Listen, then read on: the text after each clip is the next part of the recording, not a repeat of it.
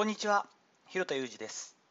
スポーツトレーナーとしてアスリートスポーツ現場でトレーニング指導をしたり、スポーツ施設や現場のディレクションをしたり、トレーニングやトレーナーの働き方について情報発信をしたりしています。最初に告知をします。ノートのマガジン機能を使ってトレーニング指導や現場での立ち居振る舞いのヒントという有料記事をまとめたものを販売しています。現在10本の記事があり1480円です。今後も少しずつ更新していきますので、テーマに興味のある方にとってはお買い得だと思っております。URL 貼っておきますので、一度チェックしてみてください。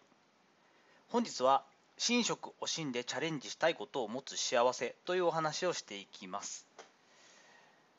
昨日ですね、えー母校、日大鶴岡高校の準決勝の応援に神宮に行ってきたという話はしたんですけれども、その中でちょっとしたプチ同窓会みたいなのがあって、野球部の同世代はですね2人しかいなかったんですけどもちょっとこう話をできたりして楽しかったんですけれどもねそのうちの2年の時にあのクラスメートでもあった1人がですね結構こうどうなの最近みたいな話をしていた中でチクッとですねやっぱこうこの彼は比較的僕が大学とかその後にちょっと会った時とかにも言ってくれるんですけれども少し苦々しくというか。まあ、ユージはやりたいことやってっからなみたいなそこだよ羨ましいけどさっていうようなことを言ってくれたんですけどまあ本人もねあのお仕事を充実してずっと続けているところがあるのですごいことなんですけれどもそういうなんとなくチクッとする部分を感じたりさせちゃってるのかなっていうのをちょっと反省したりとかですね、まあ、無邪気に僕話しますからそういうところがあるのかなっていうのもありつつですねやっぱこうなかなか好きなことというか自分がやりがいを持ってずっと仕事がこうやりたいことに近しいってことはなかなか難しいんだろうなっていうのは思ったりもするんですね。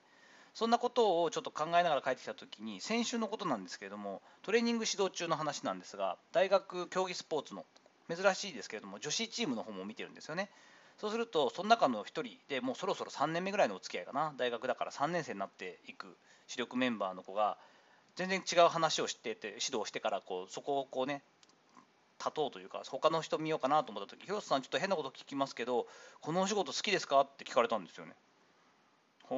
なんか、ん？と、そんな急に質問？と思いながら、おそうだねって、まあ、飽きたり、ちょっとずっとウェイト上にいたら、わーってなったりすることあるけど、好きは好きだよ、あなんだろう、本質的に嫌だなとか思ったことないし、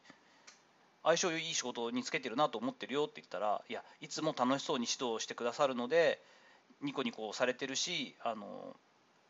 楽しく楽しいことというか自分の好きなことやられてるんだろうなって話になったんだよねって言ってこう近くのチームメイトとも話をしてくださっていてそれはなんとなく多分彼女たちがですねそろそろ3年生で就活をしたり考えたりしてる時期でお仕事ってどういうことなんだろうとか自分は何ができるんだろう何がしたいんだろうってことを考える年だからだと思うんですけども、まあ、そう伝わってくれているのであれば幸せなことだよねと。自分がそのトレーニングを学ぶその専門家であったり先生であったりコーチがいつも不機嫌でつまんなそうに不機嫌そうにやられてるとそれって伝播するしやっぱりせっかく自分たちに関わる専門家とか指導者っていうのがハッピーに見えた方が前向きに見えた方が絶対いいわけなのであそれは自然と出るものであるんだったら嬉しいことだなと思ったりもしたんですよね。私にとってチャレンジしたいことというのはいまだにごく自然に目の前に常にあるものなんですよね。そして常に自分のやってる仕事がですねやりたいことチャレンジしたいことかというとそうではなくてそれはもう皆さんそうだと思うんですけれどもあくまでも自分のできることそして、えー、と世間から期待されていること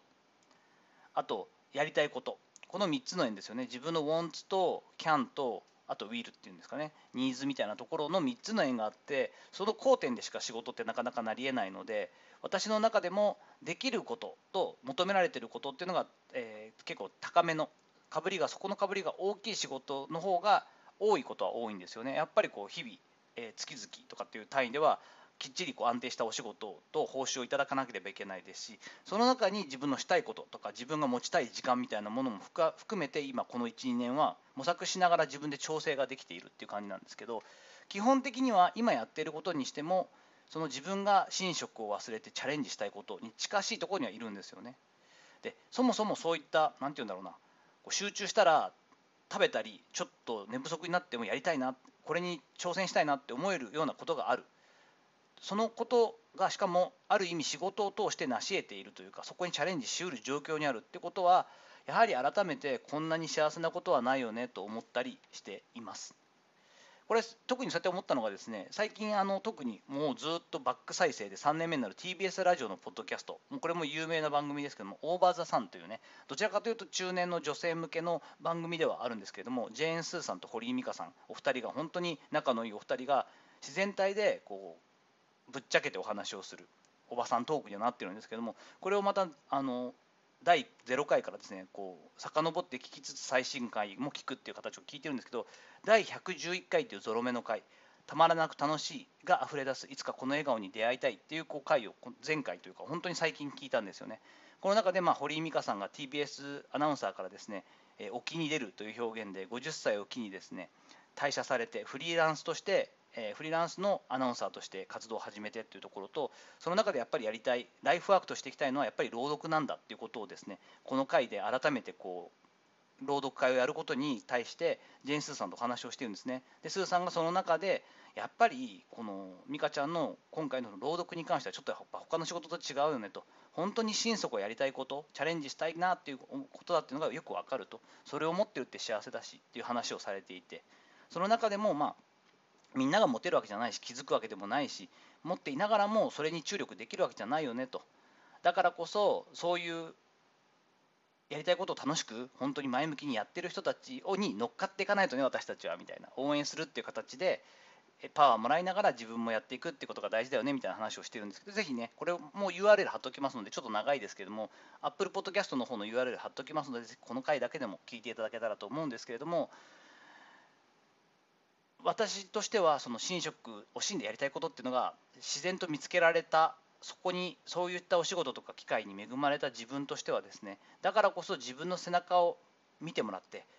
引っ張られる人であったり疑似体験したいなって人が少しでもいれば嬉しいなと思って今の活動をしている部分もあったりします。特に自分の娘たちはもう二十歳前後ですから次世代特に本当にその学生だったり今の二十歳前後の世代にはですね楽しみながら挑戦する大人というかおじさんというか中年の姿を力まずに見せていけたらいいなと思うんですね。この仕事がしたいとかこの業界がいいとかそういうことじゃなくてで特に我々の時よりも今の若い世代の方がですねそのいっぱい稼げるとかすごく周りから認められる評価されるということに重きを置く時代ではなくなっているはずなのでじゃあ何を原動力にして何をモチベーションにしてやっていくのかっていうと結局楽しみながら挑戦していきたいかそういった、えー、チャンスがあるかっていう要素っていうのは大きくなってくると思うんですよねだからこそ、えー、アラフィフの世代にもそういったモチベーションでどんどんどんどん挑戦をしていっている人がいるんだなっていうところの一つの例になれたらもうこんなに最高なことはないなと思って日々過ごしたりしています。さていかがだったでしょうか？本日は寝食を惜しんでチャレンジしたいことを持つ幸せということでちょっと、えー、高校時代のチームメートに会った時のちょっとあらやっぱそういうところあるんだな俺っていうところと先週のことですけれどもトレーニング指導中に、えー、学生からかけてもらった声みたいなのも含めて改めて思うところなんかをお話しさせていただく回としました。本日の話のご意見やご感想などあればレター機能を使ったりコメント欄にお願いいたします。いいねやフォローも引き続きお待ちしております。どうぞよろしくお願いいたします。本日も最後までお聴きいただきありがとうございました。この後も充実した時間をお過ごしください。